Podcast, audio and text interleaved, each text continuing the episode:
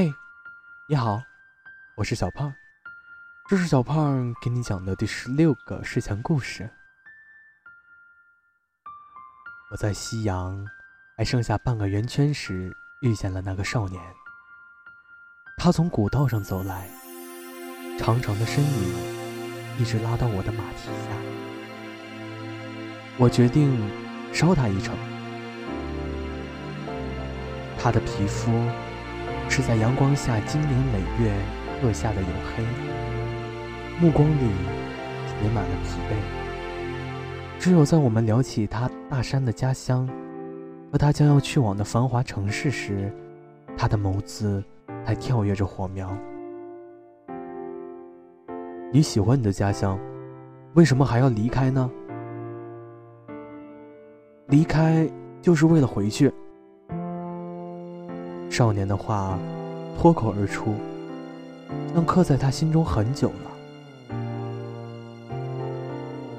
夜色变深了，我坐在火堆旁思考明天的路。忽然听见悠扬的笛声，抬头看见少年在月色下吹起一支深绿色的笛子。我问他。去城里也要带支笛子。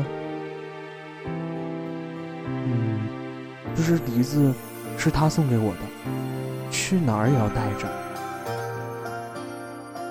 他是谁？他是陈伯伯的小女儿。陈伯伯几年前才回到村子，有钱，家里有许多新奇的东西。你喜欢他？少年一时语塞，看我无所谓的表情，他才慢慢点头。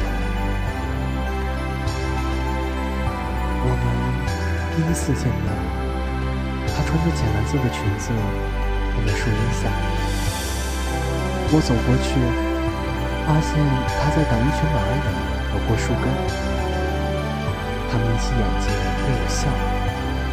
我从没见过比这笑容更美丽的东西。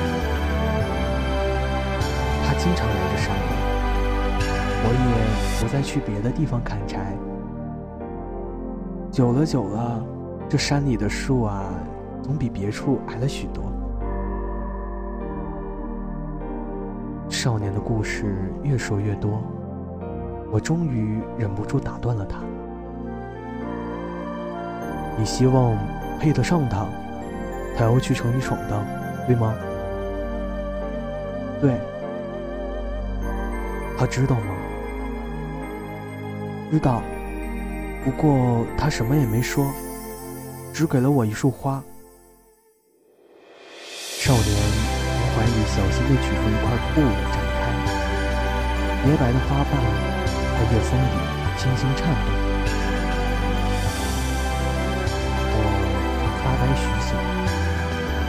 回过神来，少年已经睡去。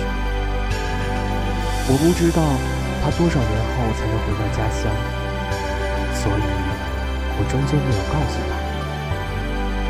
那束白花是白玫瑰，女孩想对他说：“我们的爱超越一切。”少年啊！你应该紧紧地拥抱他，亲吻他温热的嘴唇，而不是踏上这条寂寞遥远的路。月亮渐渐隐匿进云层里，一如还没来得及发生的爱情。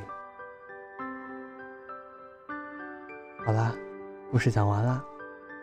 故事来自百度贴吧九尾鹅的一个帖子，帖子的名字叫《每天一个原创温暖小故事》啊，非常感谢你的收听，祝我的小朋友和各位小朋友晚安啦，拜拜。